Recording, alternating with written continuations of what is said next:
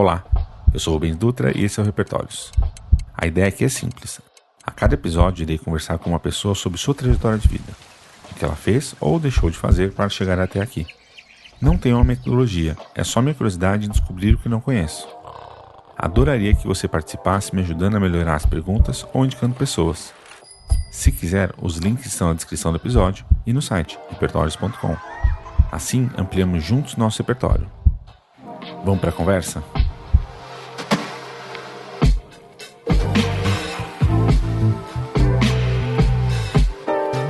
Hoje eu vou conversar com um cara que eu jurava que quando mandasse uma mensagem nunca me responder. Mandei uma mensagem no para mim falecido Facebook, mandei uma mensagem de que podia conversar, a gente podia conversar em algum momento. E ele tipo foi todo solícito para me responder, a gente conversou e foi me foi surpreendente. É uma coisa estranha, né, de pensar como que eu a edição de podcast cresceu tanto no Brasil e como diversas, diversos formatos, diversas formas de editar foram aparecendo. Por mais que pareçam, entre aspas, a mesma coisa, o mesmo jeito de fazer, existem jeitos mirabolantes de fazer. E esse é o motivo de ele estar tá aqui. Se não fosse ele, grande parte do que a gente está vendo não teria. E esse cara eu sempre admirei muito. E esse é Quem é Você? Olá, personas. Eu sou Caio Corraine. Sou fundador e diretor executivo da Maremoto. É muito esquisito, né? Muito, muito paulistano, né? Quando as perguntas falam. Que, quando as pessoas falam, quem é você? Você fala o que você faz. Sim, totalmente. É uma coisa. Eu, eu não era assim, tá ligado? Eu sou do interior, então eu aprendi a ser assim, né? Tipo, as pessoas, ah, quem é você? Eu falo, ah, eu sou o Caio. Sou o neto da Dalva. Eu moro ali, sei lá. então, hoje em dia não. É muito, ah, esse é o meu nome, isso é que eu faço e isso que eu sou, né? E na verdade isso é meio limitante quando a gente para pra pensar, né? Totalmente. Mas é esse é o ponto. É quando, quando a pessoa me, me, responde com o que ela faz, eu pergunto de novo: quem é você? É, então, e isso é uma pergunta um pouco difícil, né? Porque eu, pelo menos, eu tô num momento em que é, eu tô me descobrindo pra caramba, assim, no sentido de é, eu mudo bastante a cada dia e principalmente né, desse, de alguns anos para cá, com terapia, com medicação, todas essas coisas, eu acho que eu tô finalmente entrando em contato com o que eu sou de verdade. E eu tô gostando, sabe? É, é esquisito a gente falar isso, né? Que, sei lá, com mais de 30 anos de idade, a gente olha assim e fala: ah, ok, é isso aqui. E, e, e que bom que é isso aqui, sabe? Então, eu sinto que, principalmente depois que eu comecei com a minha própria empresa, eu tô vendo que eu sou uma pessoa muito mais forte do que eu pensava. Tô vendo que eu sou uma pessoa muito mais determinada do que eu pensava. Tô vendo que eu, tô, que eu sou uma pessoa assim que, tipo, eu, eu tive que desenvolver uma, uma inteligência emocional, sabe? Meio que, vamos, meu filho, tipo, vai. E, e é bom isso, assim. Eu sinto que é, todas essas coisas, a, a, minha vida teria sido muito mais fácil se esses ensinamentos tivessem vindo antes, mas provavelmente eles não teriam vindo se eu não tivesse passado o que eu passei. Então, né, eu sinto que hoje em dia eu sou é, um cara que eu me foco muito, muito, muito é, no sucesso e na segurança das pessoas que trabalham comigo. É, eles são a minha, é, a minha prioridade, sabe? A gente já teve alguns, alguns percalços, Inclusive, recentemente a gente teve uma grande crise dentro da empresa e é, ainda tem muita coisa nova acontecendo, eu ainda estou tendo que passar por muita coisa que, para quem é empreendedor, né, é normal, mas para mim é novidade, dói, é ruim, é difícil, mas no final do dia eu lembro de, sei lá, das outras 10 pessoas que tem na minha equipe, que eu sou responsável por eles, e a gente segue, sabe? Então, eu meio que gosto de, de perceber que isso que eu sou agora, que eu sou essa pessoa que trabalha muito em prol dos outros e que sempre, todos os dias, eu penso que eu poderia estar tá fazendo mais e como eu posso fazer mais e, e isso é legal, assim, eu sinto que é, veio meio que naturalmente, sabe? Não veio, não veio forçado. Ah, você precisa sobre, precisa se, se, né, se preocupar com as outras pessoas. Tipo, não, simplesmente veio assim, assim, né? Então, eu fico muito feliz que tenha vindo, que eu não tenha que, sei lá, virar mais um empreendedor cuzão, que é o que a gente mais tem nesse país. Nossa senhora, no mundo inteiro, mas nesse país é bizarro. Não, cara, puta merda. Mas por que, por que, que você acha que você que a gente, o podcast não nasceu agora, a gente tinha já há algum tempo, de algumas coisas rodando, de algumas pessoas, algumas empresas rodando, mas você se tornou um expoente já. Desde quando você é um grande expoente do, do podcast? Cara, assim, é, eu trabalho com podcast desde 2009, uhum. só que assim, realmente fazendo algo que as pessoas é, se lembrem e levam para si como um conteúdo de qualidade e tudo mais, a partir do momento que eu entrei no, no IG, né? Que eu comecei a trabalhar lá no IG como jornalista, trabalhava no Arena, que é o site de games do IG, era, né, no caso, falecido, hip. É, e quando a gente criou o Games on the Rocks, que foi uma plataforma ah, que. Games on the Rocks. É, então, porque antes, antes do, dos podcasts, do YouTube e todas essas coisas, é, quem escrevia para site, quem escrevia review, quem escrevia notícias, escrevia para revista, você não tinha muito contato com essas pessoas, né? Era aquela. Você conhecia o nome, você sabia mais ou menos da personalidade da pessoa, de acordo com as, com as brincadeiras que ela colocava no texto, de como ela, ela sei lá falava sobre as coisas, mas você não tinha muito contato, né? Era muito, ah, ok, eu, eu, eu, eu sei quem é essa pessoa, admiro o trabalho dessa pessoa, mas eu não sei quem ele é.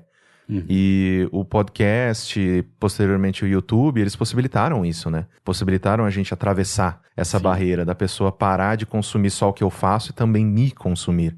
Eu sinto que desde então, é, lá era mais como host, também como editor do programa, e posteriormente, né, assumindo Mamilos, Braincast e tantos outros projetos, aí sim as pessoas gradativamente começaram a transicionar de me olhar como jornalista de videogame para editor de podcast e hoje em dia dono de uma empresa que basicamente produz esse, esse tipo de mídia, né? Sim.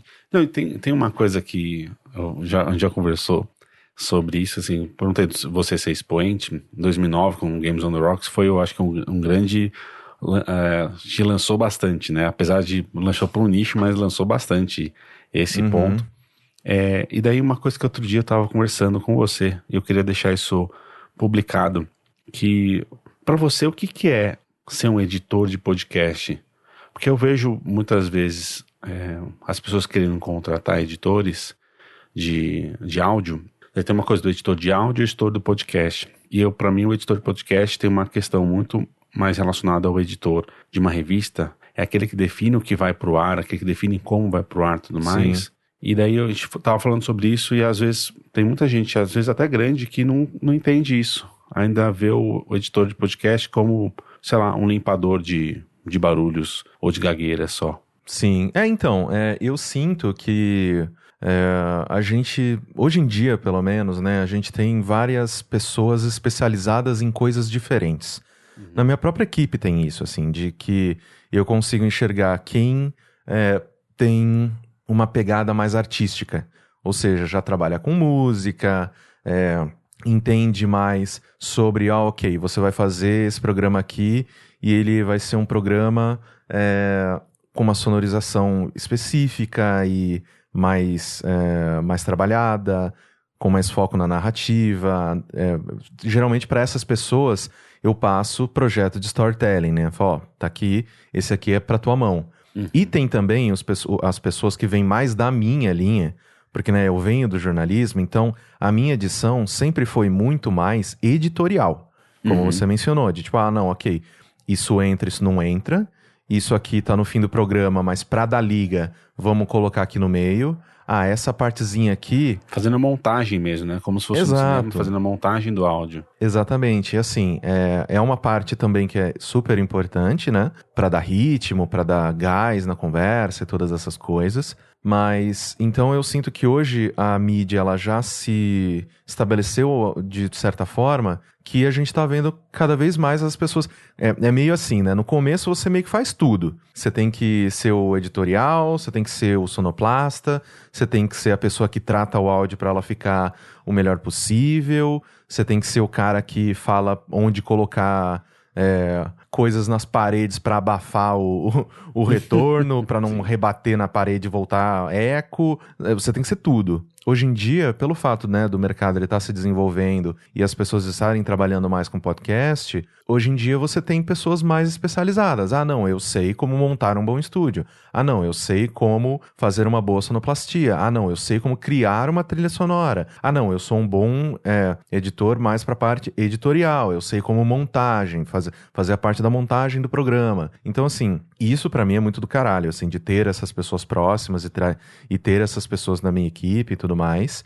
É, só que para mim, edição de podcast sempre foi é, como que a gente. Com, com, porque assim, eu venho do tempo em que podcast era basicamente juntar quatro pessoas na frente, uhum. ao redor do Sim. microfone e falar besteira. Sim. E tudo bem, assim, hoje em dia a gente ainda tem muito conteúdo que é assim e perfeito, maravilha, eu acho incrível. Porque, né, principalmente em momentos como o que a gente tá vivendo agora, cara, entretenimento, me dá entretenimento, me faz Joga fugir da realidade, pelo amor de Deus. Mas a edição do podcast para mim foi sempre, ok, como que eu faço esse caos essa conversa de amigos, essa, essa confusão se transformar em algo que as pessoas vão consumir sem precisar ser nossa amiga, sem precisar conhecer o, o, é, o, o background de todo mundo, para que seja dosado entre informação e entretenimento. Então, assim, era meio que eu era o filtro né? Uhum. Principalmente na parte, na época do Games on the Rocks,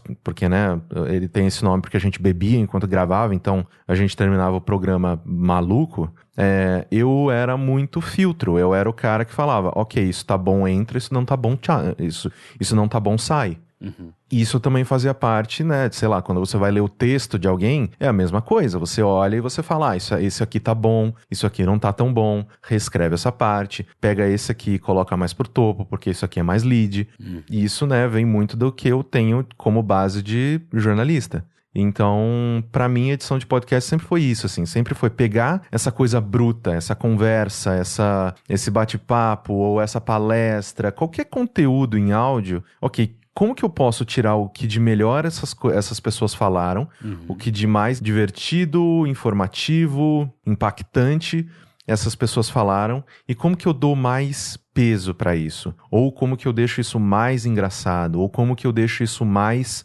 é, mais dinâmico e, e mais fácil de ser é, repassado para outras pessoas? Como que eu mastigo essa informação através da minha edição para que a pessoa receba do lado de lá da melhor maneira possível. Para mim, a edição sempre foi isso. Foi é, é, tipo pegar. Eu sempre falava isso pra, pra Ju e pra Cris quando eu trabalhava no Mamilos. Eu pegava um diamante bruto, que o conteúdo delas era sempre muito bom. Sim. E eu basicamente tirava os excessos. Eu polia. Uhum. Eu deixava aquilo o melhor que aquilo poderia ser. Eu até hoje eu acredito que esse é um esse é o papel do grande editor, sabe? É ter essa independência de pegar o conteúdo e falar, ok, isso aqui não tá bom, não vai entrar, ok? Sabe? Porque tem, tem, tem muitos clientes que falam, não, você vai editar isso, isso aqui e pronto. Falo, gente, calma, não é assim que a gente trabalha. Os nossos editores, eles têm né, a, a liberdade de, de, enquanto eles estão desenvolvendo o programa, eles olharem para um ponto e falarem, isso aqui não ficou bom, eu vou tirar. E tudo bem, porque esse é o papel do editor. Ele é o primeiro, ele é o primeiro ouvinte, primeiro filtro, ele aí, é o, mas, é, aí que é uma, uma pergunta para você. O editor, ele é o primeiro ouvinte ou ele é o terceiro? No, no caso de um, um, podcast com duas pessoas, ele é o, é o terceiro componente? Então, eu acho que depende muito da relação entre as pessoas do podcast e o seu editor. Porque pelo fato do mercado estar tá se desenvolvendo, tem muitos projetos que eles são impessoais. Sim, né? Sim. Você tá ali fazendo o seu job, né? Ganhando sua grana para pagar seu aluguel, comprar a ração da cachorra. Isso não é necessariamente amigo de quem tá fazendo aquele sim, programa. Sim, total. Ele é seu cliente, você é contratado e, né? E X, acabou. Você deu, você, você deu render no programa, você vai pensar nessa pessoa só no próximo episódio. E tem outros tipos de relações em que você está envolvido, envolvido em todo o processo. Então, eu sempre conto essa história. Já teve episódio do Mamilos em que a Ju ligou para mim chorando porque foi um desastre a gravação. Falou, cara, isso não vai pro ar. E eu falei, vai, calma, deixa eu ver primeiro. E depois que passou por mim, depois que eu fiz os cortes, que eu, que eu ajustei, que eu mudei blocos de lugar e que eu, tipo, dei aquela equilibrada. Não, porque tinha um, um convidado que não parava de falar, o outro convidado acabou ficando um pouco mais quieto, não sei o que tem. Quando a gente dá aquele equilíbrio e faz com que a conversa faça sentido, e eu retornei o programa pra mão delas, elas ouviram falando: caralho, super vai pro ar e ficou um bom programa. Então, há projetos em que sim, você é um outro, um, um outro participante. Né? Tanto que, sei lá, o próprio GugaCast, que também era um projeto que eu editava. Uhum. É, além de participar de quando em quando, o Guga ele pedia, ele falava, Caio, participe do programa mesmo não estando aqui. Então, se eu falei uma besteira, interrompe o programa, bota um freio, bota qualquer barulho, porque né, era um programa humorístico e tudo mais, sobre histórias. Cara, coloca qualquer merda e se insere. Fala, porra, Guga, que bosta que você tá falando. Se insere. Eu quero que você participe mesmo não estando aqui. Então há sim projetos em que a gente tá envolvido, em que a gente é nomeado, em que a gente é lembrado, e em muitos outros em que a gente é uma engrenagem e tudo bem. Sim. Né? Então eu sinto que há essa diferenciação. É que o- vocês colocando como primeiro, primeiro ouvinte, isso é, minha- é a minha percepção, só betendo o bedelho aqui. Mesmo quando você é, entre aspas, só uma engrenagem, quando você, o papel de ser o primeiro ouvinte, o primeiro ouvinte ele não tem papel de mudança, né? Ele tem papel de tipo, até de feedback, de ah, ficou bom ou ficou ruim. Mas o ah, de, ter- de terceiro, de mais um membro da história, você pode, eh, se você quisesse ali, né? Você poderia até mudar a história completamente, né? Ah, Tirar sim. falas e tudo mais. E daí nesse ponto eu coloco, é, porque é, é que eu tenho uma, uma, daí isso é uma coisa que é uma birra com o mercado, que eu acho que é, os editores de podcast hoje são colocados de uma maneira como se fosse um gari. E isso não, não desmerecendo o gari, tá? Mas um gari onde, tipo, ele só tá fazendo um papel mínimo e não. é, e não tem não faz parte daquela história. Mas eu acho que ele faz é, tão parte daquela história é, porque eventualmente a música certa, o tom certo, o tempo certo, todos esses elementos, como saber fazer isso, faz uma diferença brutal para quem está ouvindo. Você está Sim. usando o exemplo do Mamilos.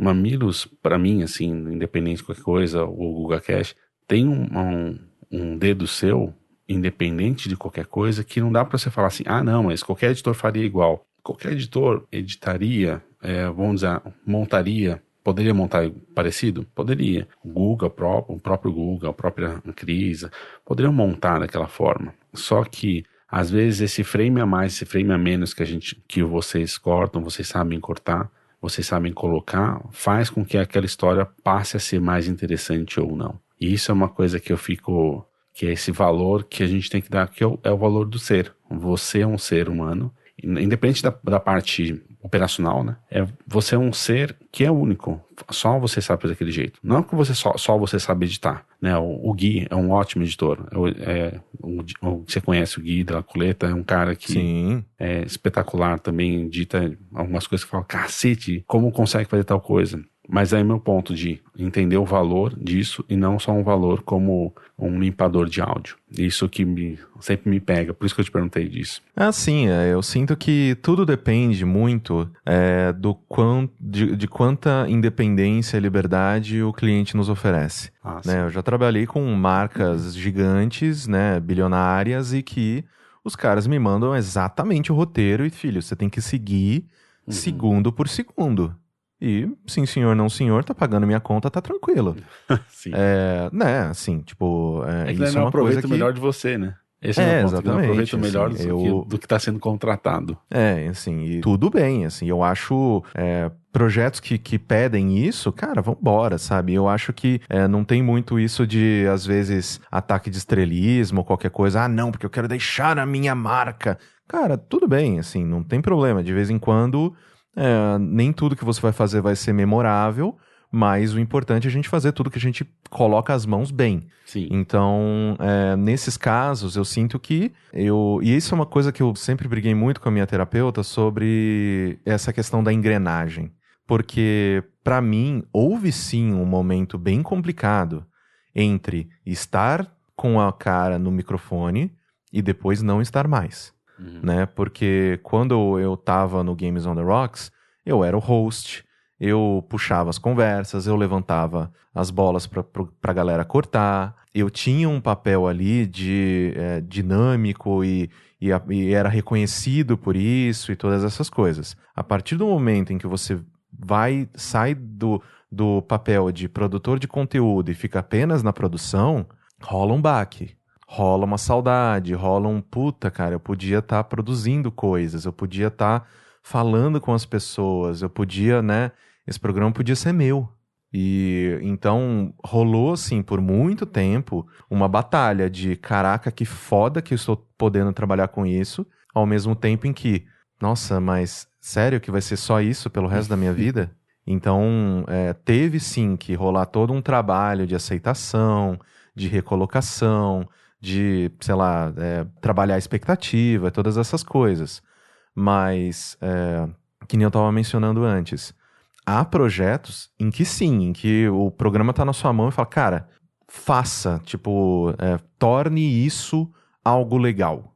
E é nesses programas em que a gente pode colocar é, os nossos vieses e as nossas escolhas e o nosso talento e, sei lá, o, o pouco de, sei lá, de, de entendimento artístico que eu tenho, né? Que com o tempo eu fui aprendendo também, ah, ok, é, essa trilha sonora ela causa tal efeito, essa trilha sonora ela causa outro, como que eu monto um efeito sonoro aqui para que essa história seja mais engraçada. Tipo, todas essas coisas elas foram vindo com o tempo. Eu nunca estudei porra nenhuma. Então, eu. Não, esse é o ponto, né? Você estudou, só não formalmente. Ah, sim, é, assim, no sentido de a minha vida foi o meu, meu campo de pesquisa, sim. né? É, todas as, as oportunidades que eu tive de testar e de, sei lá, fazer de um jeito diferente e achar que não conseguia e depois ver que, porra, eu consigo, cara, olha que foda. Então, é, sim, teve essa teve toda essa jornada, mas demorou e, e ainda demora, assim. Ainda, eu ainda, como você pode mesmo ver, eu ainda uso esse exemplo de engrenagem. É, porque isso tá bem enraizado em mim.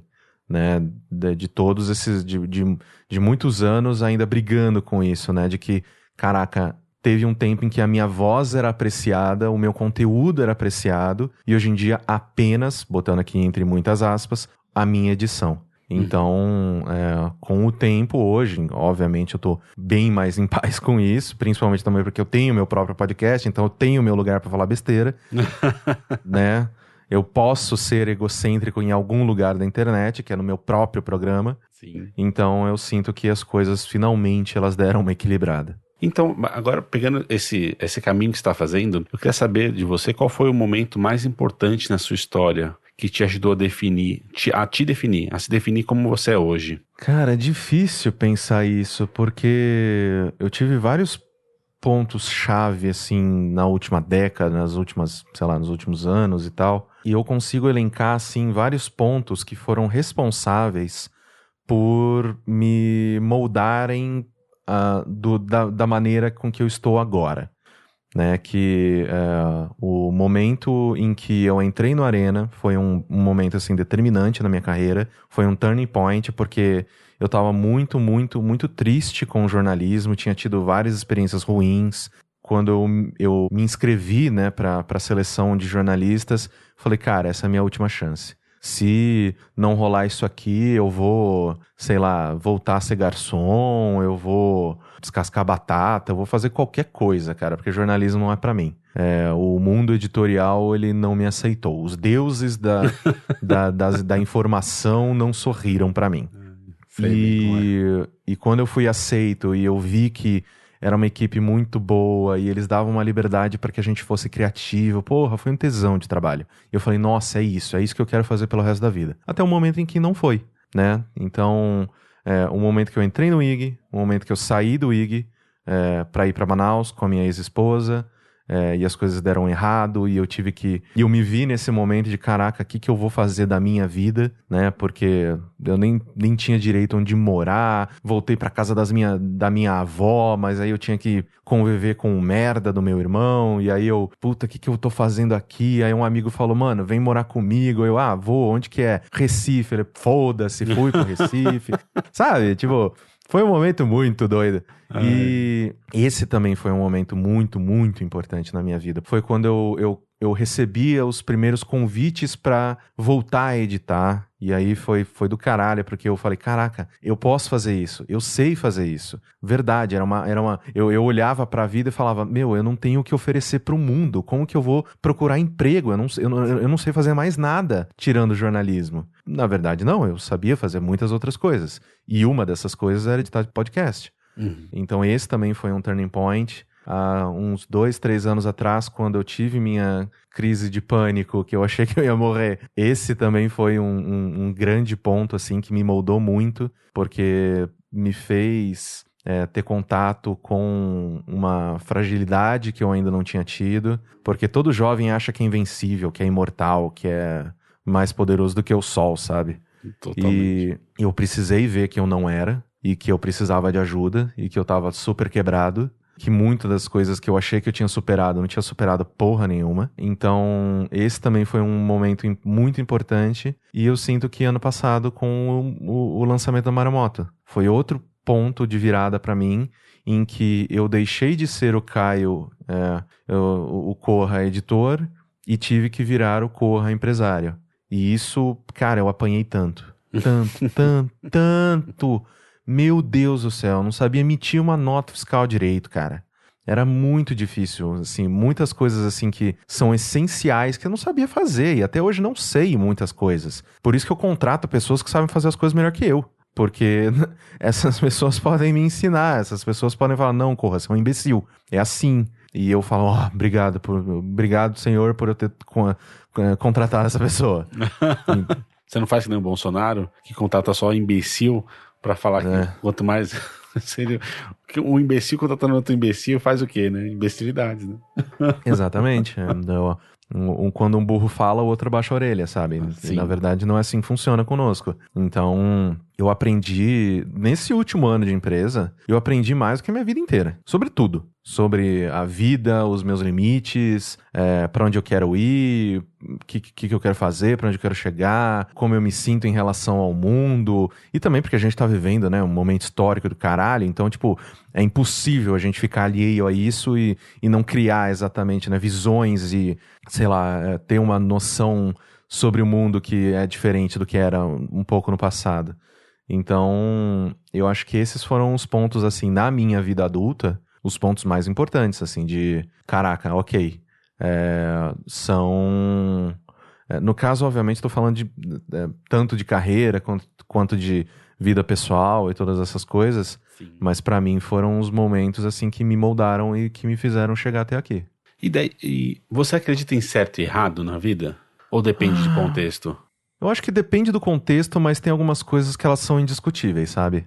É, tipo eu acho que. É que é foda, porque ao mesmo tempo em que eu falo isso e que é bonito, tem, tem alguns sentimentos meio primais dentro de mim, sabe? Sim. De, de, sei lá, ver. Eu entro muito no Reddit, né? E hum. eu cometo esse erro. E. é, não. E eu sigo assim, eu sigo vários subreddits mais de, sei lá, de anime, de jogo, de podcast, não sei o que tem, de imagem engraçada, de, sei lá, foto de pitbull, porque eu tenho uma, né? Então eu adoro uh, ver foto de pitbull, porque tem todos uma cara de tonto. Então, assim, os que eu sigo geralmente são esses, sabe? Mas aí de vez em quando, sei lá, popa um vídeo de, sei lá, uma briga na rua e eu fico assim, cara, por que, que eu tô me sentindo assim, cara? Porque eu, quando eu percebo que um lado tá errado, eu quero que esse lado seja punido. Sim. Só que às vezes isso foi basicamente é, um, o ponto de vista de uma pessoa envolvida na situação e que na verdade não foi nada daquilo.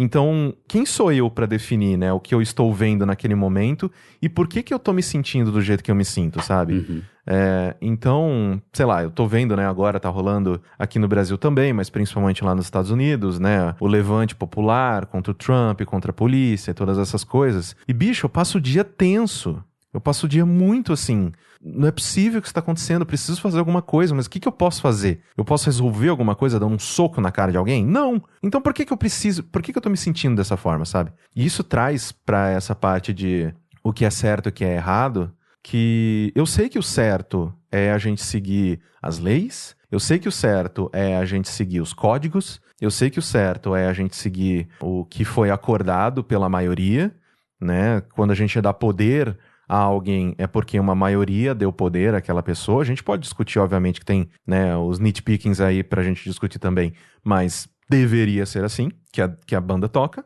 Só que ao mesmo tempo tem coisas que fazem o nosso sangue ferver, a gente não sabe que. Né, e, e, e, a gente apaga, e a gente desliga, sabe? Tipo, é, teve uma vez que eu, tá, eu tinha saído é, pra ir beber num bar com uns amigos, eu e um casal. A gente tava lá sentado na, na mesinha. Nossa, que saudade de sentar na minha mesinha para beber cerveja, hein? Ai, rapaz.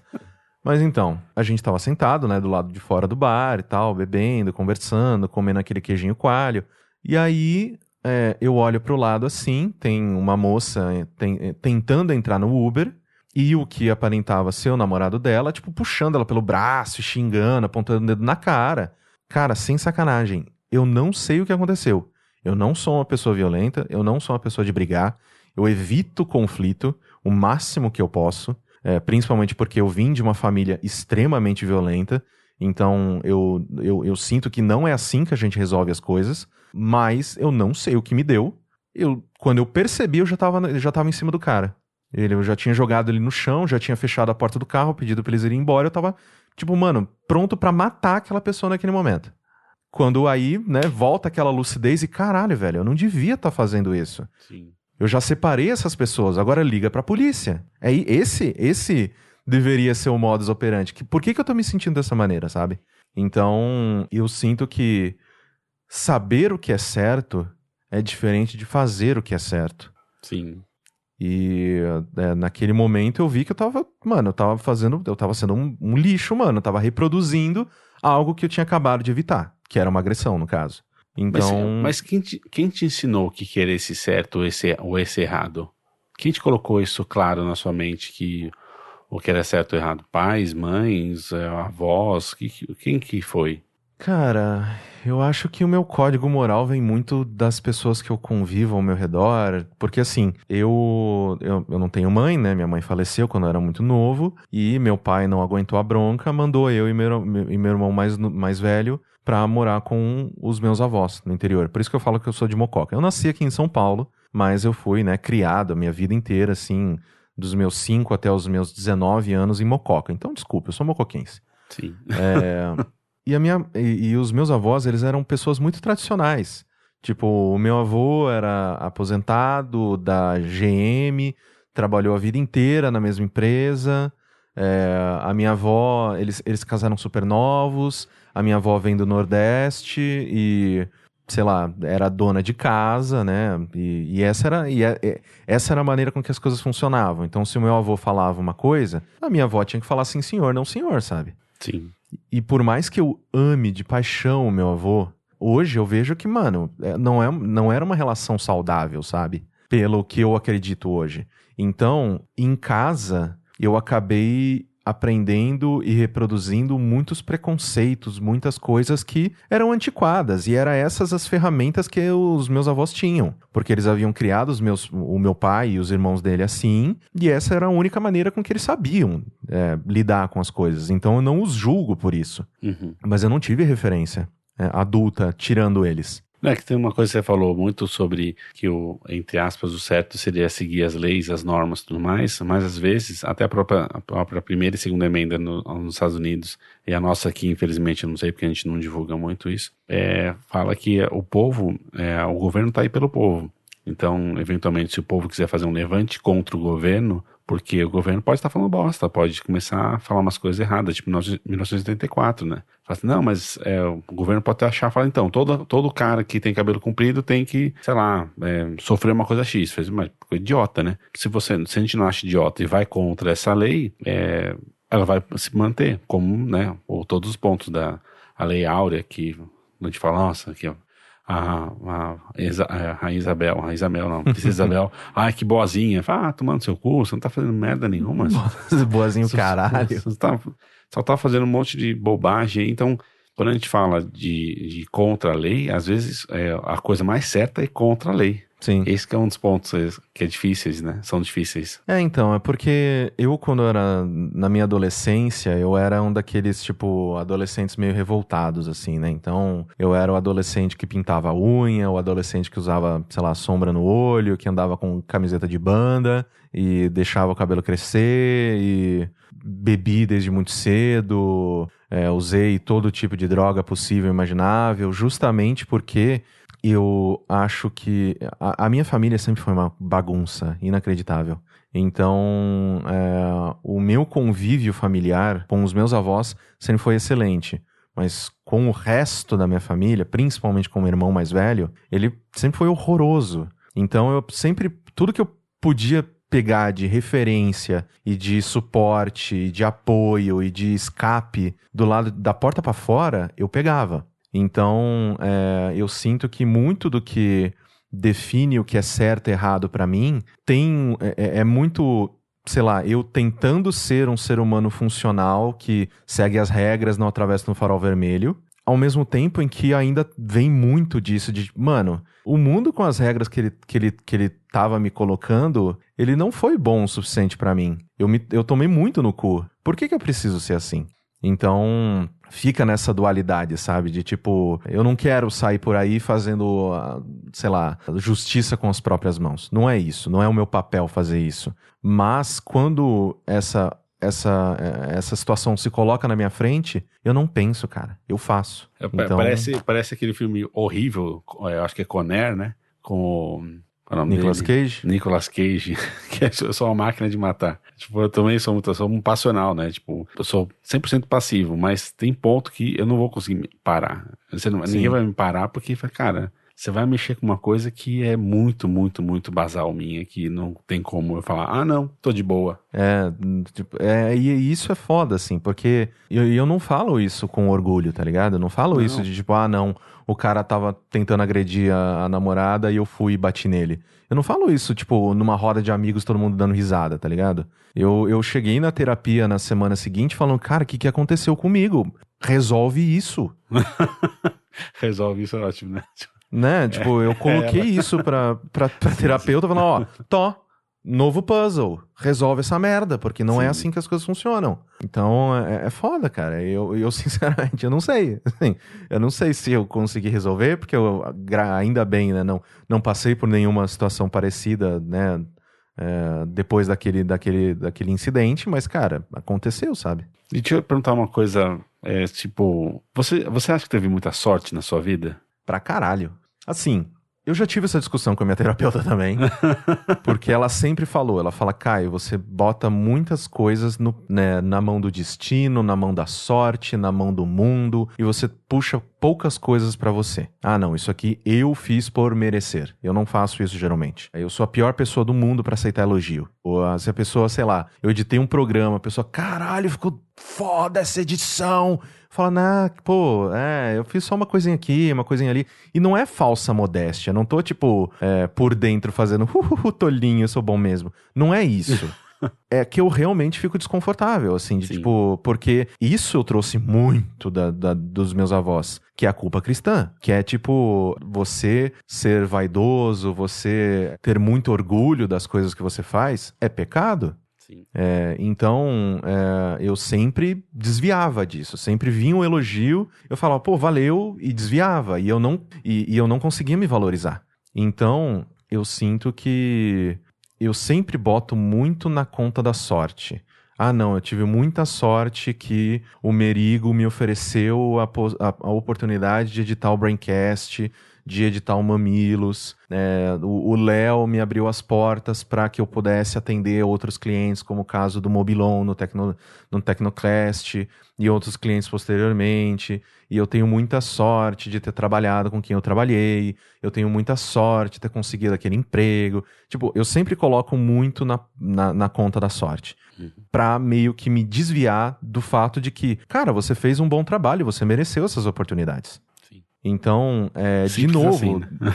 do mesmo jeito que a gente estava discutindo né, do certo e errado, eu sei que isso é mentira. Eu colocar tudo na conta da sorte. Claro que todo hum. mundo tem sorte, sim, de vez em quando você tá no lugar certo na hora certa, você sorriu pra pessoa certa e as coisas funcionaram. Mas é, eu tendo a colocar muito, da, muito do, do que deu certo na minha vida, né? Nessa conta de sorte, de destino e de, sei lá, forças extrasensoriais que sorriram para mim naquele momento, para me distanciar um pouco de bater no peito e, e sair com aquela sensação de sou foda mesmo, pau no cu de todo mundo, caguei. e eu não quero ser essa pessoa. Eu tenho Sim. ojeriza dessa pessoa. Então é, eu acabo é, desviando disso e falando que é muita sorte. Mas eu, eu, sei. Eu sei que eu faço um bom trabalho, eu sei que eu sou um bom profissional, eu sei que é, eu, eu também tenho diversos e inúmeros defeitos, mas é, eu sei as, o, no que eu sou bom e as minhas, né, as minhas potências e tudo mais. Então, eu acho que mistura os dois, né? É, e tem um detalhe que a nossa cultura brasileira tem uma, uma questão muito difícil com a pessoa que, que, que autoindulgência, né? A pessoa que sabe, fala assim, eu sou bom.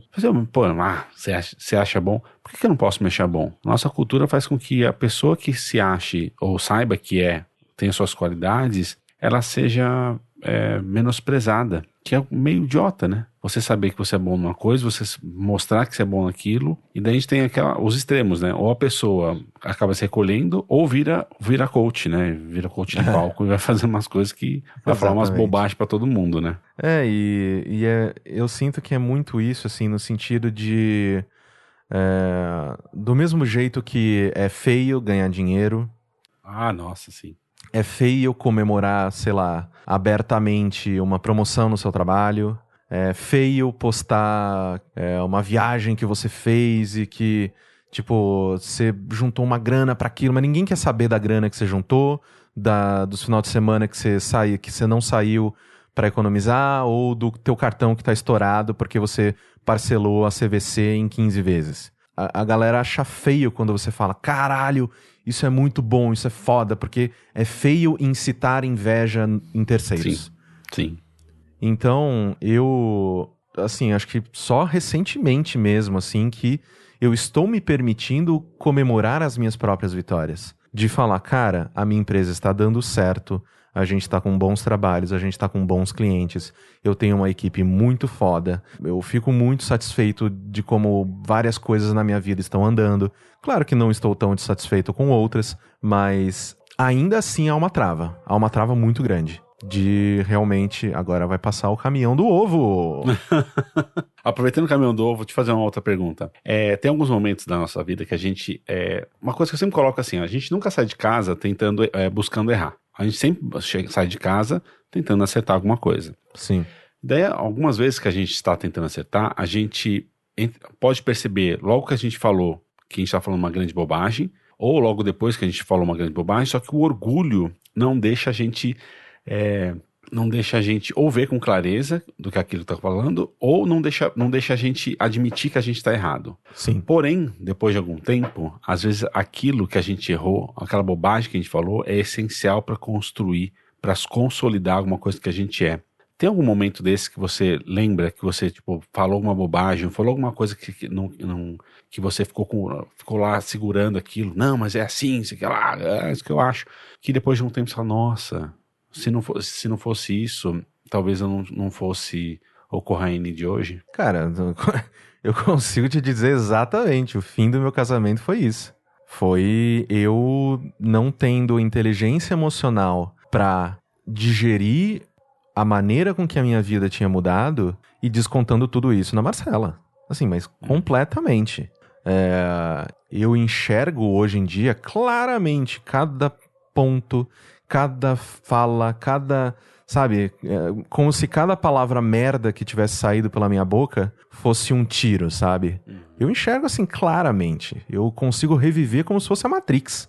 Eu dou volta na, na cena, tá ligado? Em Sim. 360. É, então, eu olho para trás e vejo que isso foi necessário? Não. Eu poderia muito bem ter resolvido a minha vida e não ter é, causado e sofrido tanto, causado sofrimento e sofrido tanto com tantas coisas. Sim. Mas o fim do meu relacionamento com a Mar depois, a tentativa de me recolocar no mercado, não sabendo onde que eu estava me encontrando, depois conseguir um espaço e aí me, me jogar de cabeça nele e trabalhar tanto que, sei lá, meu corpo desligava e a, até chegar na, no, no ataque de pânico, né, que eu comecei a ter as crises de pânico e eu tive que começar a fazer terapia e ela falou: "Meu filho, você tem uma depressão, ó, tem muito tempo. Tudo isso acumulou até eu chegar nesse ponto. E, a, e, a, até o momento em que, tipo, quando ela me falou, olha, eu, é, eu recomendo fortemente que a gente comece com um antidepressivo. E eu comecei a chorar que nem uma criança, porque na minha cabeça, antidepressivo era remédio de louco. E eu não era louco. Eu não podia ser louco. Sim. Então, eu sinto que todas essas coisas acumulando e eu ser tão intenso em todas as coisas da minha vida, é, de quando eu, eu sou apaixonado por alguém, eu pulo de, de cabeça, quando eu, eu tô indo bem, sei lá, num trabalho, eu, eu sei lá, tinha época que quando eu tava fora da maremoto que eu trabalhava fácil 16, 17 horas por dia. Tranquilamente. Sim. Sem, sem lembrar de comer, sem lembrar. Sabe quando você vai dormir Sim. e você lembra, meu Deus do céu, eu não bebi água hoje? Era nesse nível, sabe? Então, eu consigo ver, assim, de maneira muito clara. Todas as coisas que eu falei, todas as besteiras que. E assim, não só coisas dolorosas para as outras pessoas, mas, mas também muitos sim que eu falei que eu não deveria ter dito. Sim. Então, é, eu consigo enxergar isso claramente e é, sou. É esquisito falar isso, mas sou grato por tudo que aconteceu. Não gostaria que as coisas tivessem acontecido do jeito Sim. que aconteceram, mas estamos todos em lugares melhores? Todas as pessoas envolvidas, sabe? É, então, esse é, esse é um, um dos né? pontos, né, do nosso repertório, nossa trajetória de vida, né? Como a gente vai construindo, por mais dolorosa que eventualmente seja, ela nos traz uma coisa que essa dor faz parte da construção, né? E essa é que a gente nunca quer sofrer para construir, mas não, acaba não tendo muito jeito, né? Porque algumas para alguns lugares você só consegue chegar se você sofreu algumas coisas, porque se você não tiver sofrido algumas coisas, é quase que impossível você chegar em alguns lugares. Sim. A gente até falou isso alguns episódios atrás, acho que foi um episódio com o Anderson, a gente falou bastante sobre isso, de ah, eu preciso sofrer para viver, para ah, alcançar o nirvana, alcançar a criatividade. Não necessariamente, mas tem alguns lugares que você fala assim, como que é, como que é ser uma pessoa preta no Brasil hoje? Você não consegue emular isso. Ou você nasceu preto, ou você não vai conseguir saber nunca. A coisa que você tem Exato. que fazer é que se uma pessoa começar a falar, você cala a sua boca e deixa ela falar. Você não tenta entender. Assim como uma assim, ah, o, o, o que, que é machismo? Tá? Eu, um homem chega e fala, ah, não, mas eu sei. Ele fala assim, você cala a sua boca. Se você estiver só entre homens, você pode falar. Você está entre mulheres, você só espera, deixa, é, abre espaço para a mulher falar. Mas esse ponto que a gente tem, né, de sempre querer ser o protagonista, né, das coisas, acaba atrapalhando demais todo Nossa, esse processo. Muito. Não, e, e, isso bate exatamente assim, porque quando eu, eu fui para Manaus, foi porque a Ma tinha conseguido um trabalho muito bom na Samsung para trabalhar no estúdio de games deles como concept artist e eu tinha saído de São Paulo, onde eu era um jornalista reconhecido, eu estava em todos os eventos, eu tinha o maior podcast de videogames do Brasil, eu estava assim, é, eu passei a minha vida inteira querendo ser a pessoa que eu era. Uhum. Eu abandonei tudo porque eu realmente acreditava que, ok, eu encontrei a pessoa que vai ficar comigo pelo resto da vida.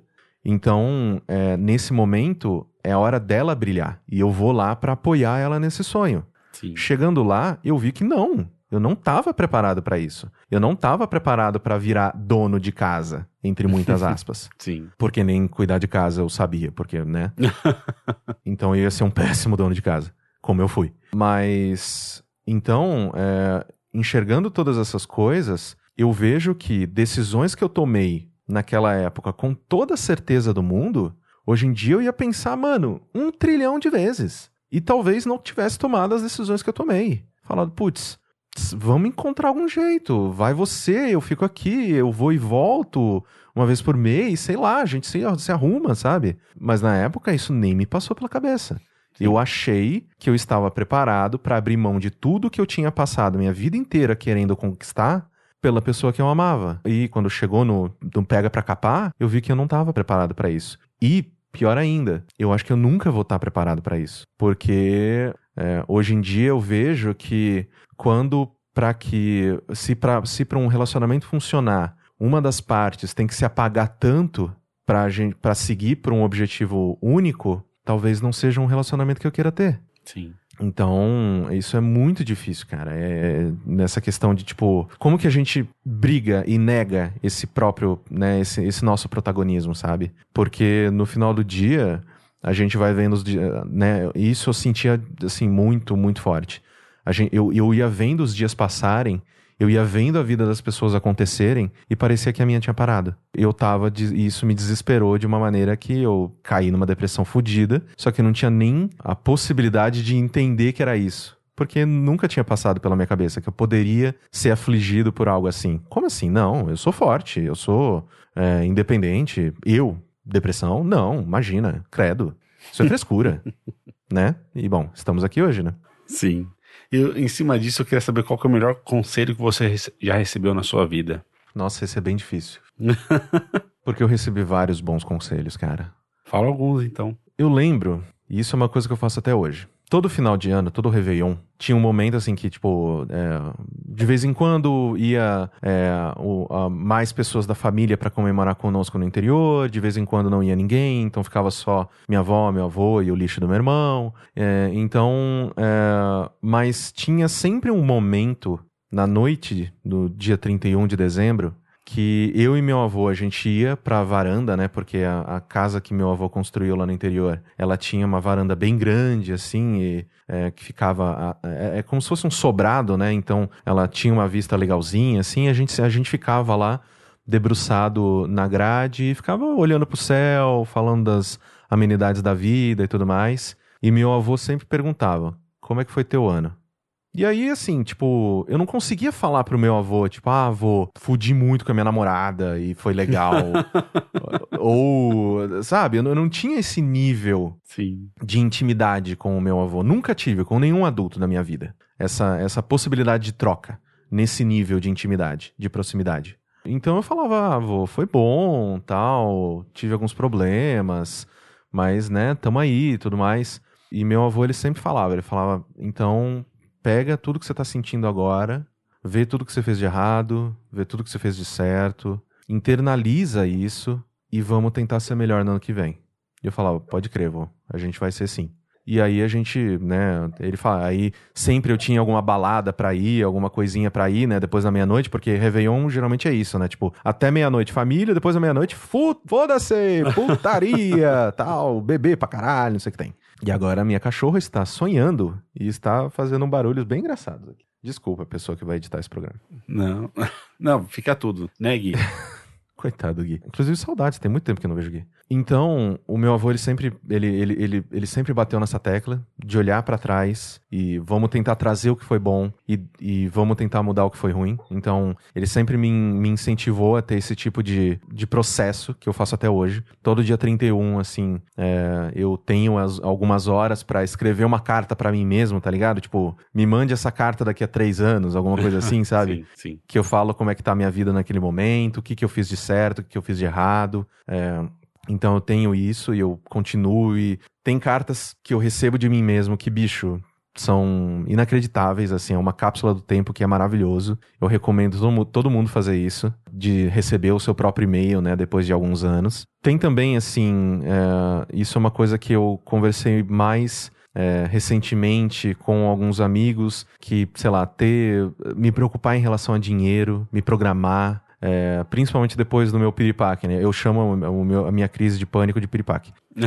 Desde que eu tive o meu piripaque do Chaves, eu comecei a pensar mais sobre isso, sobre, ok, é, eu não tenho mais o pique que eu tinha, eu não tenho mais a saúde que eu tinha, preciso me preparar porque dias é, vão vir dias bons e dias ruins. E o Marx, que é um dos meus melhores amigos, ele, a gente sempre senta para falar de dinheiro e não é conversinha de tipo, ah, você tem que, você tem que, né, juntar um pouquinho, né, ri, ri, ri. Não, ele fala, o seu imbecil, seu merda, quanto tá na tua poupança? Eu, ah, tá, tá fora, coloca mais essa merda, não vai comer, não vai comer pizza esse mês, tá ligado? Tipo, é, é, e precisa ser assim. Sim. Sabe? Porque, uh, de novo, eu não tive adultos na minha, família, na minha vida que me fizessem isso, sabe? Sim. Então, é, tem, tem muitas pessoas que me, que, me, que me colocaram muitas coisas que eu trago até hoje, assim. Eu acho que isso é, é crucial, mas isso de olhar para trás e, e, e, fazer esse balanço de quem, de quem você foi e como você pode ser melhor. E se cuidar financeiramente para que, meu, se rolar um susto... Isso aconteceu, assim, quando eu tive a minha crise de pânico, eu fui, fui para o hospital, assim, eu, eu, eu, eu, só contextualizando as pessoas eu comecei a me sentir muito mal, né? Para quem né, tem síndrome do pânico vai entender exatamente o que eu tô falando. Comecei a me sentir muito mal, tava muito gelado, comecei a tremer, meu coração começou a doer. Eu falei, caralho, eu estou infartando. Com 30 anos, eu estou infartando. E aí, né, na hora você liga pro SAMU, SAMU caga pra você, porque é óbvio. Mano, eu devia ter falado: caiu um helicóptero na minha casa e matou um advogado. Venham para cá. Aí eles viriam. Mas não, eu só falei, eu, eu acho que eu estou tendo um ataque do coração. Eles falaram: ah, tá, tá, tá tendo sim. Aí eu chamei um Uber e falei, cara, coloquei lá no, no endereço hospital, não importa qual. E ele me levou pro hospital mais próximo, que era um hospital pago, não era um hospital público. E eu fiquei internado, sei lá, dois, três dias, os caras me dando soro, não sabe, faz, fizeram teste de tudo, assim, o que é uma coisa boa, porque eu vi todos os resultados de todos os testes que eu nunca tinha feito. Obviamente não descobriram porra nenhuma de errado com o meu corpo, porque o que tava de errado é a minha cabeça. Sim. Eu saí do hospital com uma dívida de 10 mil reais. Que beleza. E eu não tinha esse dinheiro. Não tinha. Sabe quanto que eu tinha de reserva de emergência? Zero reais. Sim. Eu vivia um, um pagamento até o próximo. E era isso a minha vida. Então, o que, que aconteceu? É, um, um, amigo meu postou, sem eu pedir, o meu PicPay no grupo de ouvintes do GugaCast. E eles, e eles me deram, tipo, coisa de 9 mil reais em 24 horas. Cacete. Aí, ó, ó, esse é um ponto de sorte lá, né? Que a gente volta né? Mas depois daquele momento, eu, tipo, eu falei, cara, isso pode acontecer de novo, isso vai acontecer de novo. Pode não ser a síndrome, pode ser, sei lá, eu quebrei uma perna, quebrei, quebrei a mão, não posso editar. Vou ter que passar esse trabalho para outras pessoas. O é, que, que eu vou fazer nesse, nesse mês, mês e meio, dois meses, que eu vou ficar com a mão coisada, sabe? Sim. Então, por isso que o Marx, ele começou a... Eu amo, inclusive, que o nome dele é Engels Marx. É a pessoa mais capitalista que eu conheço, cara. É maravilhoso, eu amo. Eu amo a ironia, cara. Que coisa linda. Muito bom. Então, assim, é, esses, esses conselhos para mim, eles são muito importantes. Eles fazem muito. Eu penso nisso sempre, sabe? Sempre que eu vou. Ah, pô, eu não quero cozinhar hoje. Eu podia pedir uma pizza, né? Aí você vai olhar, porra, 70 conto uma pizza? Ah, eu mereço, né? Aí eu lembro da cara do Marx na minha frente, assim. Aposentadoria!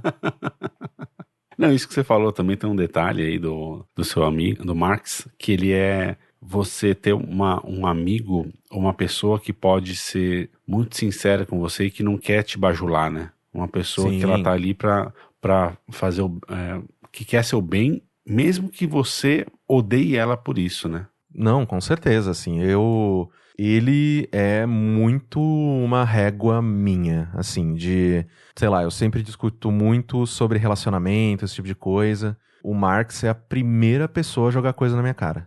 Porque toda guria nova com quem eu saio é a minha próxima esposa.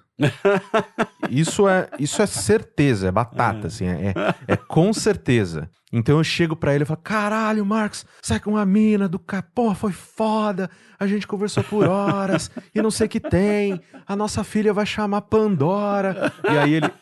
E aí, não, sem sacanagem, ele pega todas as outras 27 vezes que eu falei exatamente a mesma coisa, ele pega os prints. E ele começa a, a jogar.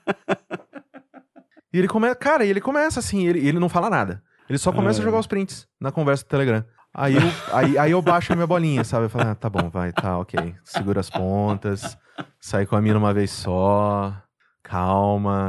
É, é, e é assim, tá ligado? É esse tipo de relacionamento que a gente tem.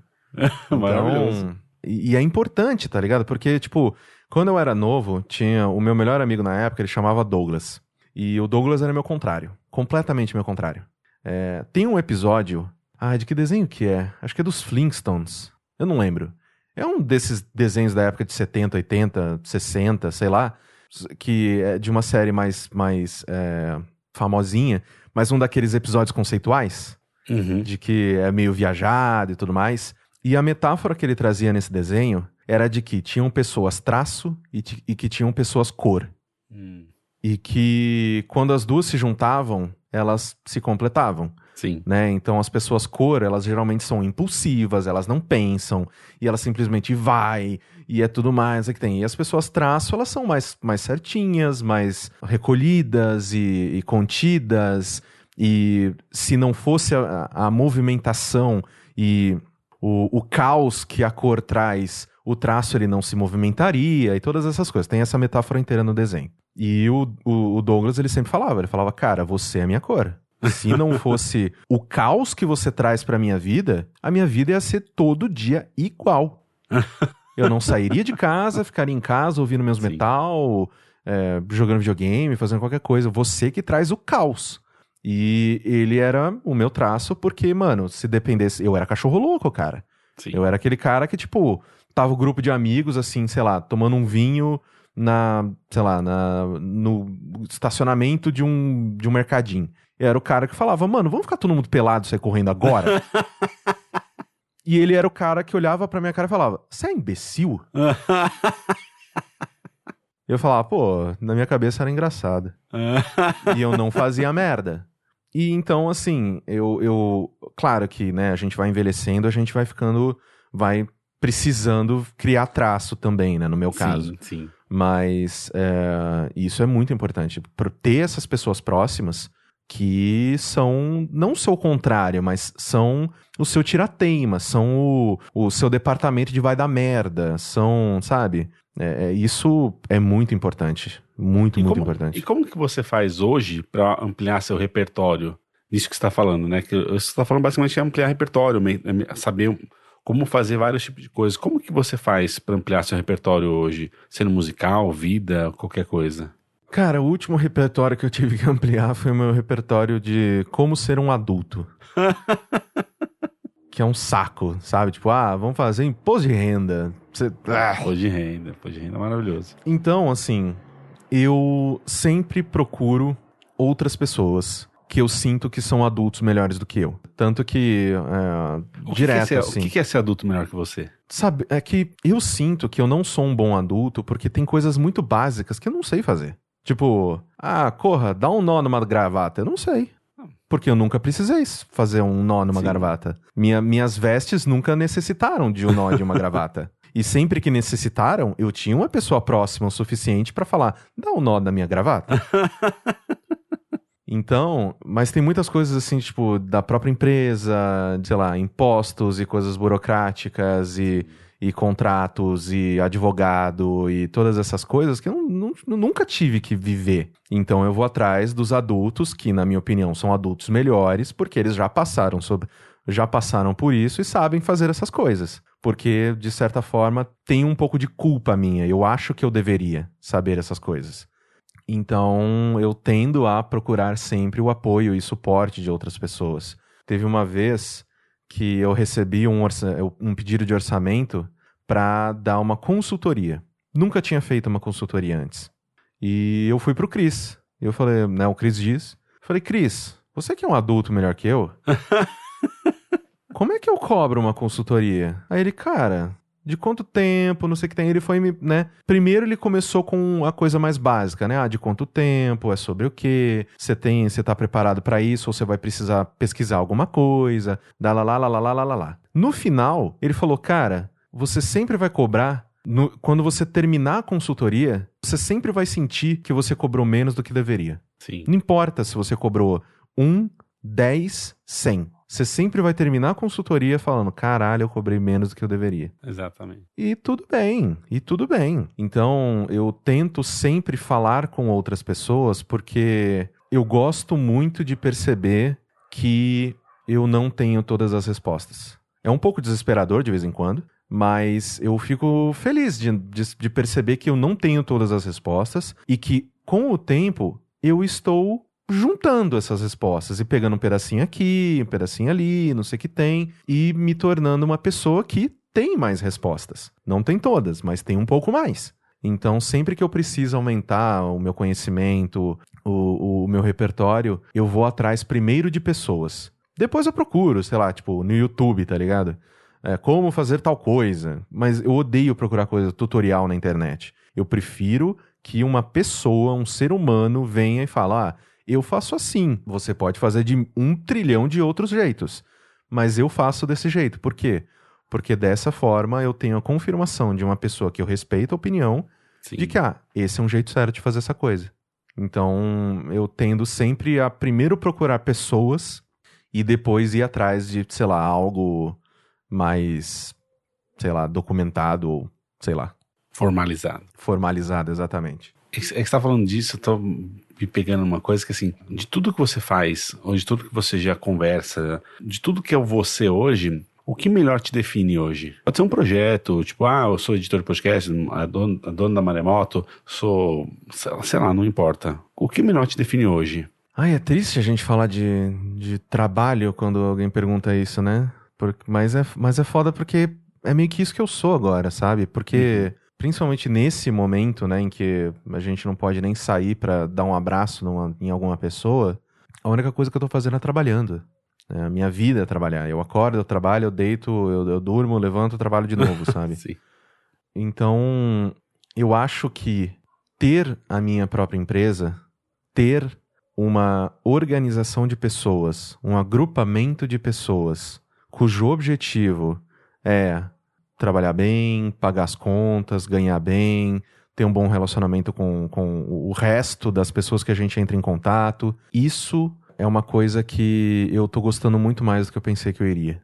Esse papel, esse papel de ter pessoas que olhavam para o meu trabalho de uma forma que eu inspirei algumas pessoas a ponto delas falarem: caralho, eu quero trabalhar com esse cara um dia. E hoje em dia elas podem. Isso para mim é algo que eu nunca pensei que eu ia sentir. De ser responsável. Primeiro, ser responsável por tanta gente. Então, se eu fizer merda, é, é, a gravidade da situação é muito maior. Uhum. Então, é, eu nunca passei por uma responsabilidade dessas. Sempre foi, se eu fizer merda, quem sofre sou eu. Sim. E tudo bem. Né? Na minha cabeça sempre foi, tudo bem, até o momento em que não foi. É, mas eu sempre, sempre achei que a vida ia ser fácil enquanto eu fosse responsável apenas por mim mesmo. E, se possível, eu gostaria de passar o resto da vida desse jeito. Mas agora que a minha vida não é mais assim, eu vejo o quão mais realizadora são as coisas a partir do momento em que você não está fazendo mais só por você, está fazendo pelos outros. E isso, de uma maneira bizarra, e né, principalmente você vai dar risada, ter uma empresa, ao mesmo tempo em que me amedronta, me dá uma puta de uma expectativa de ser pai um dia. Maravilhoso. Porque é muito foda você pegar e estar tá próximo de pessoas e, é, e, e, trocar e, e ver a evolução dessas pessoas. E claro que, tendo a empresa, eu vejo muita evolução profissional. É, gente que entrou um pouco verde agora tá, sei lá, editando pra caralho, sabe? Eu, mano, eu, o sorriso que eu dou quando eu escuto um programa que saiu da minha empresa e eu falo, caralho, eu não sei se eu editaria tão bem assim. É, é inimaginável eu fico pensando como é que eu me sentiria de ver a porra de um, de um mini ser humano andando. e que essa merda desse, desse, desse negocinho é responsabilidade minha. Passou um dia e esse bicho tá no mundo ainda. Caralho, eu sou muito bom. Então, todo é, dia. tipo, claro, né, que eu tô aqui falando de uma maneira mais cômica e tudo mais, eu sei da responsabilidade e tudo mais. Quer dizer, eu não sei da responsabilidade, mas eu consigo imaginar um pouquinho do que é a responsabilidade, ao mesmo tempo em que ela me amedronta, ela me dá muita vontade. Eu falo, cara, deve ser. Que job, que job doido. é, mas entra naquele ponto, né, que é, é um desespero, porque você é responsável por, por aquilo, e é uma maravilha porque você é responsável por aquilo. Então você pode passar só o que você acha que é bom seu. Você pode, tudo aquilo que você acha ruim, você pode não passar, ou tentar não passar. Então você pode estar formando um ser humano que é muito melhor que você. E isso é muito foda de pensar, que você fala, puta, olha, então tudo aquilo que eu acho bom, eu vou colocar assim como minha esposa vai e assim por diante, né? Então você vai, você vai amar ser pai. É desesperador, desesperador, principalmente no primeiro ano, mas é muito bom. Ah, não, eu, eu, eu, eu, super me imagino, tipo, indo na porra do quarto da criança de noite, tipo, olhar. Essa merda tá respirando? peraí. Sabe? É, porque é foda, né? Você fica, caraca, peraí. Será que não virou? Será que não deu uma cambalhota errada aí? Bateu a cabeça? O que que aconteceu? Então, eu, eu acho muito engraçado. Mas assim, é uma coisa que eu, eu falo, e eu falo, né, de maneira mais humorada e tudo mais. Só que, mano, na maneira com que o mundo tá agora, tipo, nem, nem me passa pela cabeça conhecer uma pessoa e aí a pessoa querer também. Bicho, nossa, tem tantas coisas para acontecer antes. É, mas é, de repente isso acontece meio rápido assim. É, a gente pode, pode achar legal, que mas... pode demorar, mas também não vamos, vamos dar. Não, não, a gente não precisa dar acorda pra uma coisa tipo, ah, não, tem que fazer agora. Não. É, não, ainda mais hoje em dia, assim, eu sinto que antigamente era esquisito quando, né, eu pelo menos, assim, quando eu era novo e eu via o pai de algum amigo muito velho, eu, eu falava, nossa, que esquisito, sabe? Porque, assim, meu pai é novo, né, a nossa diferença, ele, ele me teve quando ele tinha, sei lá, 20 e pouco. É, então, por mais que eu não me dê muito bem com o meu pai, quando a gente ia conversar, a gente meio que né, tentava falar a mesma língua. É, e eu via né, que muitos pais que eram né, quase da, da idade do meu avô, né, a, a diferença, eu achava esquisito. Mas hoje em dia a gente tá tão ativo, cara, a gente tá tão na loucura que não tem mais isso, tá ligado? Tipo, ah, não, é, não vou falar, não vou entender o meu filho. Bicho, que isso? É só querer um pouquinho. E deixa eu te fazer uma última pergunta desse, desse pedaço. É bom ser você? É. Eu demorei muito para chegar nesse ponto. Eu passei a maior parte da minha vida não querendo ser eu mesmo, porque era muito complicado ser eu mesmo, porque era muito confuso ser eu mesmo, porque, tipo, pelo fato de ser impulsivo, de ser querer as coisas na hora e, mano, as coisas tá tudo normal, eu não gosto do normal e ah, isso era, era difícil ser assim. Era difícil fazer a minha, a minha cabeça calar a boca para que eu pudesse, né, respirar e viver os momentos que eu criava.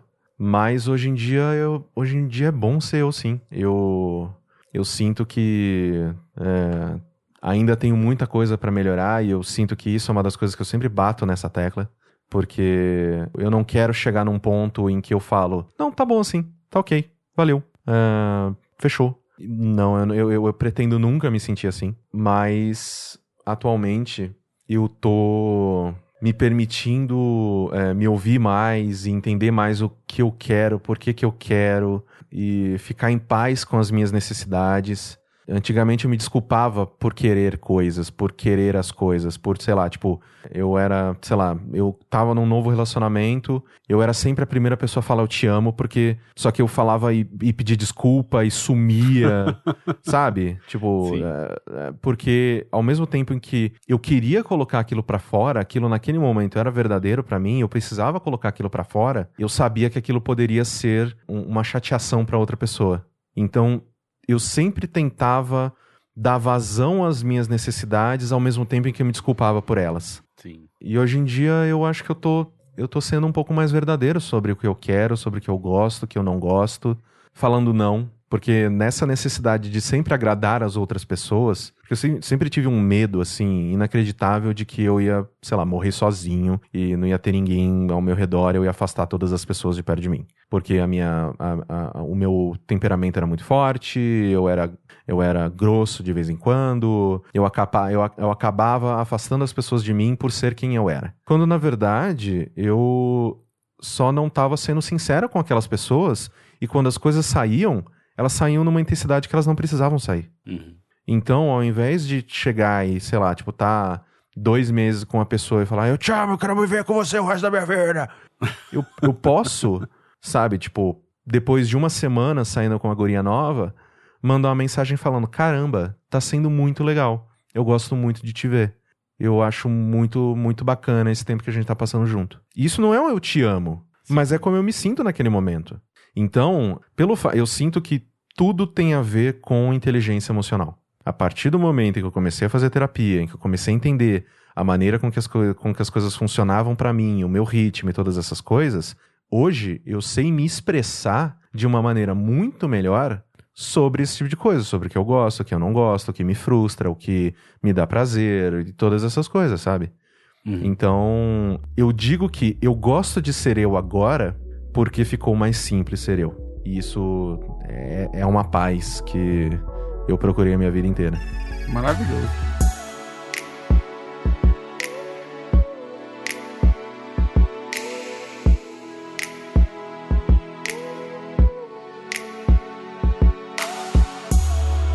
Cara, foi. Agora só tem umas, umas perguntinhas mais simples que aquela quase padrão, né? De, de todos Sim. os podcasts, mas primeiro eu queria saber quais foram ou são seus principais mentores da vida.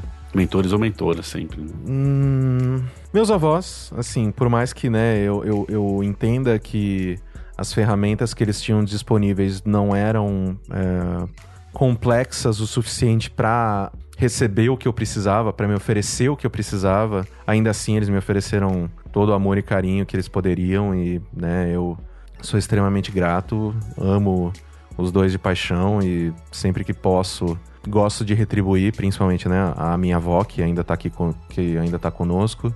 Eu acho que o, o próprio o, o próprio Bruno Vazoni, o próprio Caio Teixeira também, né? Por mais que é, o, acho que o, o, Baga ele, ele, ele tinha mais essa, esse papel de mentor. O Teixeira era muito mais operacional, tá ligado? Eu aprendi muito com o Teixeira é, a fazer, a ser um bom jornalista, ser ágil e vamos lá, pau na máquina, o bagulho tem que sair, faz caber, tá ligado?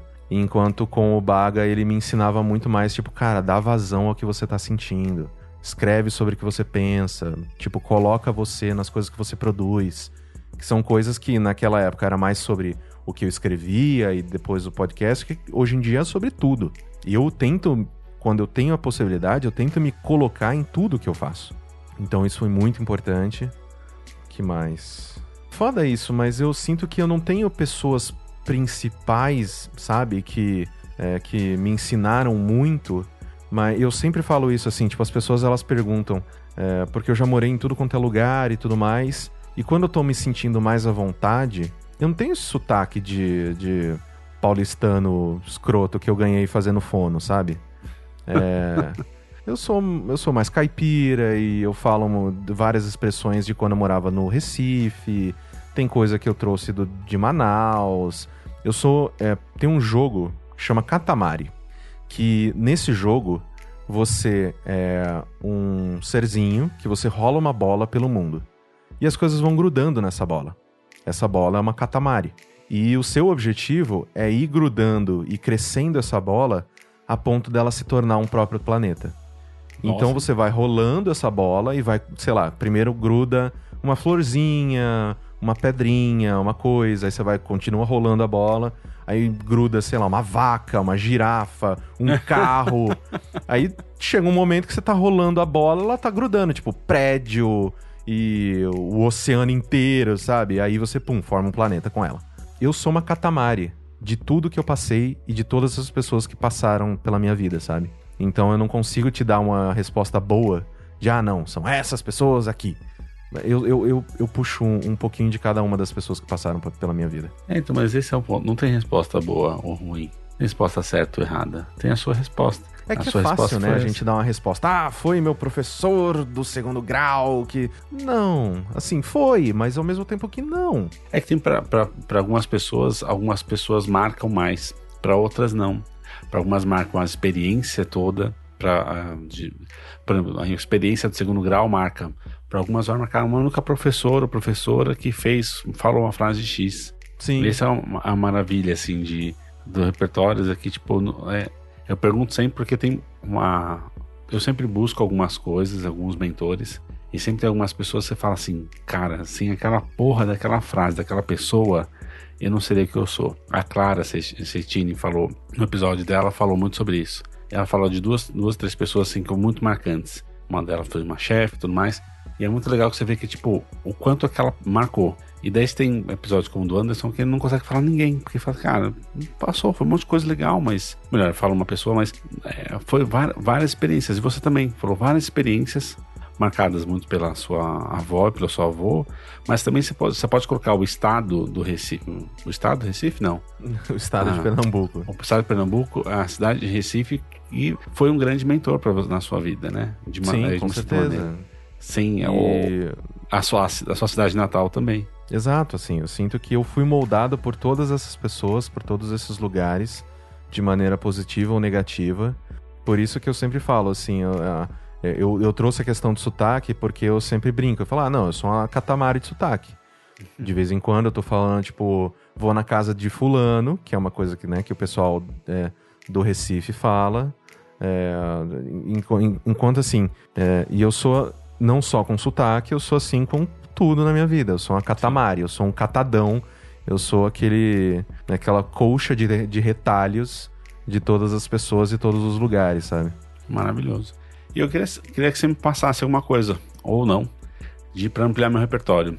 Esquece todos os ouvintes, esquece todo mundo que tá ouvindo, só quero que fale pra mim. O que, que você acha, tipo assim, Rubens, você precisa jogar tal coisa, você precisa fazer tal, uma tal experiência, você precisa sair de, sair de casa, nesse momento tem esse problema, mas você, o que, que você acha que eu deveria fazer para ampliar meu repertório?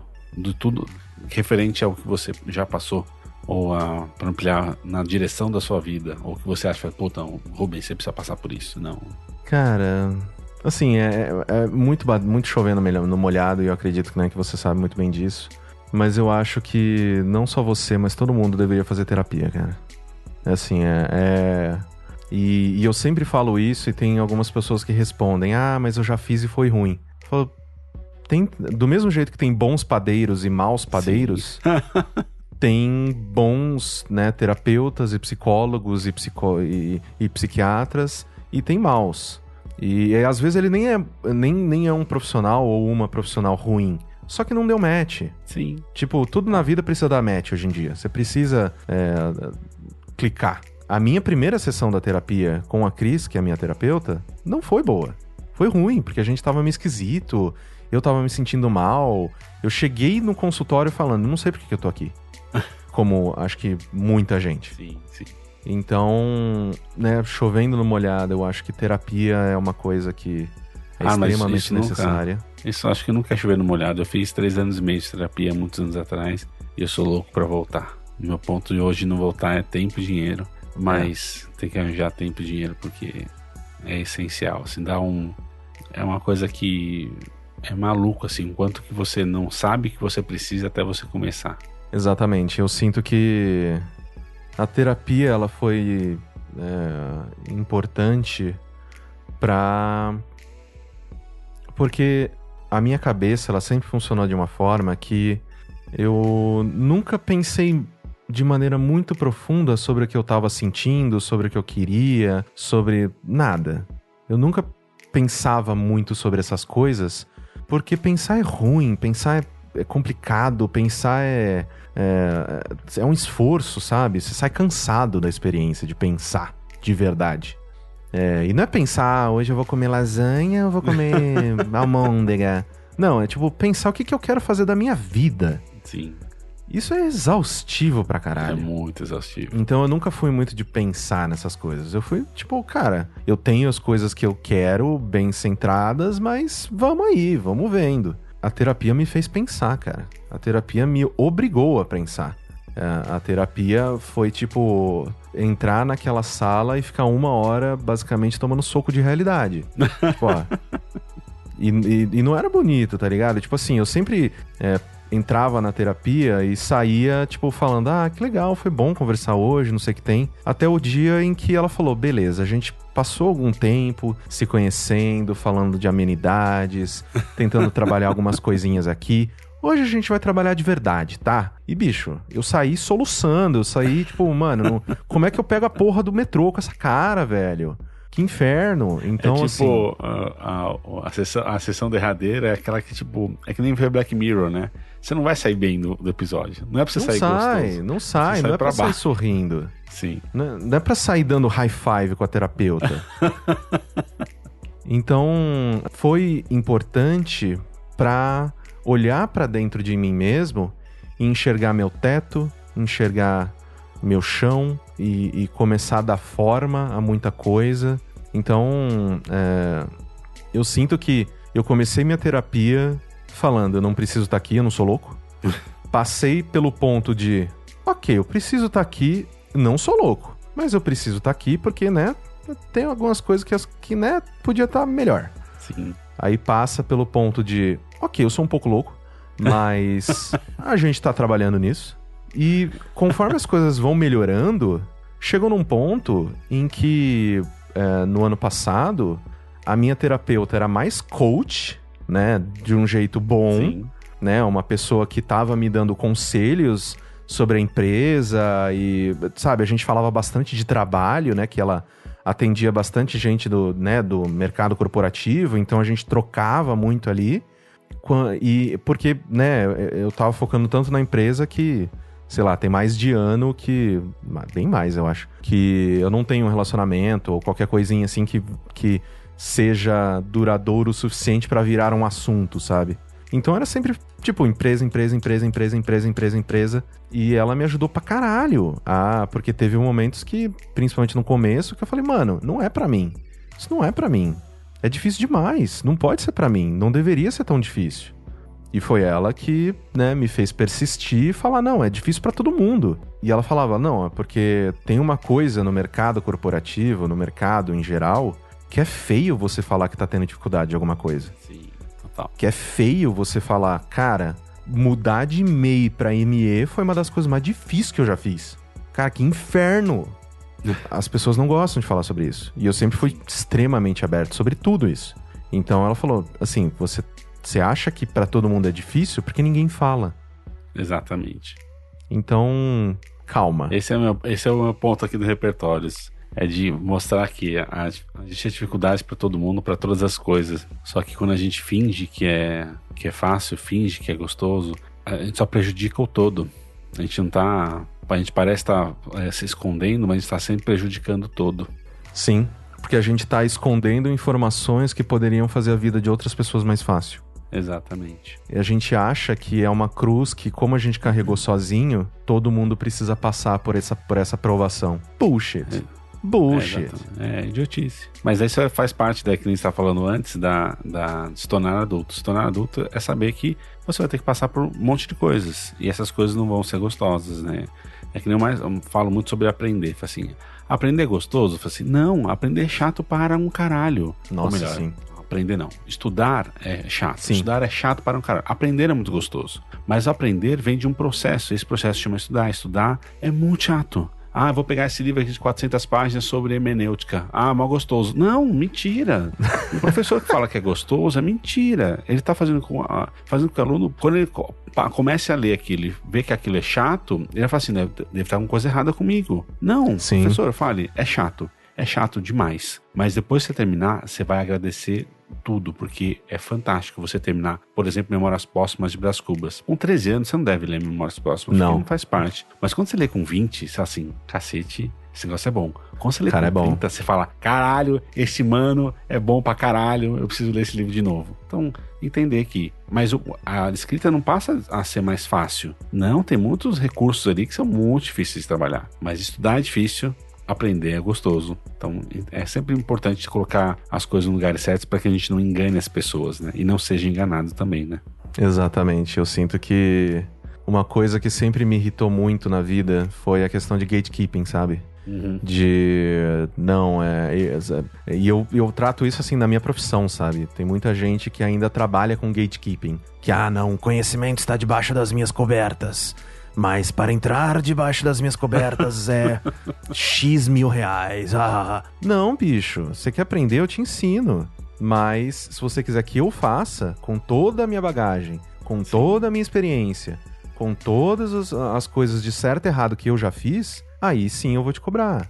Mas tá aqui, é assim que faz. Eu não preciso esconder de ninguém, sabe? É, é, o, o, os meus processos, a maneira com que a minha empresa funciona. Até porque, tipo, você dá dois Google e você sabe como editar um, um, um podcast, assim, entre aspas. Você sabe como que o programa funciona, por exemplo. Sim, sim. Mas pra, o que a pessoa tá pagando não é esse conhecimento de utilização de ferramenta. Ele tá pagando pela minha história. Pelo seu então, repertório. Ó. Exatamente. e aqui temos todo o ciclo se fechando. Ó, que coisa bonita. Eu queria agora que você me indicasse uma pessoa é, que você acha que, que você já tenha tido uma conversa assim, que você quer tornar público essa conversa, ou que você nunca tenha tido uma conversa como essa e que você gostaria que eu conversasse para você, para eu, eu chafurdar, para eu cavucar na mente dessa pessoa, como eu cavuquei na sua mente aí. Cara, um dos meus melhores amigos é o Rafael Salimena, que ele é quadrinista, é, é uma pessoa. É uma, é assim, eu acho que é o meu amigo mais talentoso que existe. Uhum. É, tudo que Salimena faz, eu quero dar. Eu quero. Sabe quando você gosta tanto do trabalho de alguém que você quer bater nessa pessoa? sei, sei. Eu não sei, assim, eu não sei se isso é normal para as pessoas, mas um, tem uma parte minha de afeto que, assim, caralho, eu gosto tanto do que você faz que eu quero bater em você. Sim, eu tenho, eu tenho um grande amigo que eu faço bastante isso toda vez que a gente se encontra, o Alex Leak que é um, é um é o melhor modelador de 3D do país, assim. Ele é surreal, ele é bizarro, ele é bizarro. Tipo, eu faço isso, eu dou um murro nele. E a gente dá murro, murro. É, ele, tanto que na faculdade a gente ficava roxo um com o outro, assim. Mas era um murro de amor, assim. Que a gente fala, caralho, é. isso é bom demais, filho da puta. Era, é exatamente isso, sabe? Então, é, o Salimena, além de ser um ótimo artista e um ótimo amigo, eu acho que é uma pessoa que tem tanto o que dizer, cara. É, sempre que eu converso de maneira séria com o Salimena, porque no dia a dia normal, tá eu e o Salimena, sei lá, jogando Monster Hunter junto e reclamando que a armadura do outro é feia. é... Mas quando a gente fala sério, a gente senta para falar sobre o futuro, sobre a vida, sobre, sei lá, a situação do Brasil. O Salimena é um cara que eu calo a minha boca e eu quero só continuar ouvindo, ouvindo ele falar. Então, se, obviamente, ele, ele aceitar, ele estiver disponível e tudo mais, seria do caralho eu ouvir uma conversa assim com o Salimena. Vou, vou entrar em contato. E para finalizar, queria que você. Onde que as pessoas te encontram, né? Apesar que né, todo mundo chegou aqui, que chegou aqui por você, já sabe onde te encontrar, mas deixa os seus canais de contato. Sim. Onde que a gente pode encontrar. Para as coisas mais pessoais, eu posto geralmente no meu Twitter, que é Caio Corraine, com dois R's, I-N-I, Corraine. Tem que fazer mão de coxinha quando você está escrevendo. Mas, obviamente, né, que o, o, uh, o, lugar onde as pessoas vão mais ver, assim, o que a gente está fazendo e tudo mais é no site da Maremoto, né, que é maremotopodcast.com, maremó.to, porque escrito fica bonito, mas falado fica uma merda. Trabalhando com, com áudio por 11 anos, eu não fui capaz de ter esse discernimento, né, de que o, o endereço do site era uma bosta, mas Lá o site ele tá, ele vai entrar uma versão 2.0 logo menos, é, com tudo que a gente está fazendo, todos os nossos clientes. O meu podcast está lá, que é o, o meu podcast ele chama Minha Primeira Vez. Maravilhoso. E, muito obrigado. É, o episódio e... Tico Bento, então. É, tamo aí na internet, cara. Então, então... Procura meu nome pra você ver. Vai achar um monte de coisa. Sim. Mais algum lugar? Acho que é isso.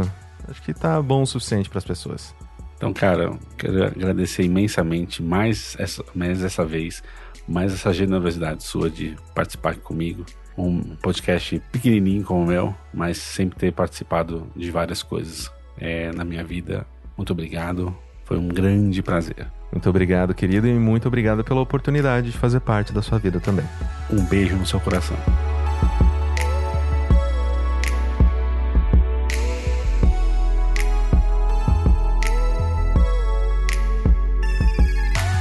Para finalizar, só quero te lembrar de uma coisa. Todos os conteúdos citados durante o episódio estão no post. É só acessar repertórios.com. Aproveita que está por lá e me conta o que achou da conversa. O que passou pela sua cabeça enquanto você ouvia? Você também pode mandar uma mensagem pelo Instagram e no Twitter. É só procurar por underline repertórios. E no LinkedIn, procure por repertórios. Ou ainda, se preferir, pode mandar um e-mail para ampliar.repertórios.com. E ainda, se quiser indicar um amigo, amiga, alguém que admire muito, entre lá no site e procure na aba Quero indicar alguém.